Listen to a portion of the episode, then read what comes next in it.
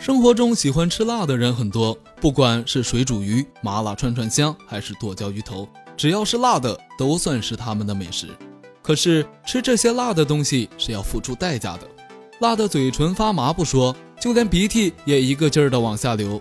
于是就有人觉得奇怪，既没有感冒，也没有着凉，为什么吃些辣的食物就鼻涕不断呢？原来辣椒中含有辣椒碱，这种物质能够刺激神经系统。从而使得鼻腔等部位的体液量增加，这其实是身体对产生刺激的物质的自然反应。也就是说，一旦感觉到辣，鼻腔就会制造更多体液来冲掉这些刺激性物质或气味。同样的道理，吃辣味食物也经常会流眼泪。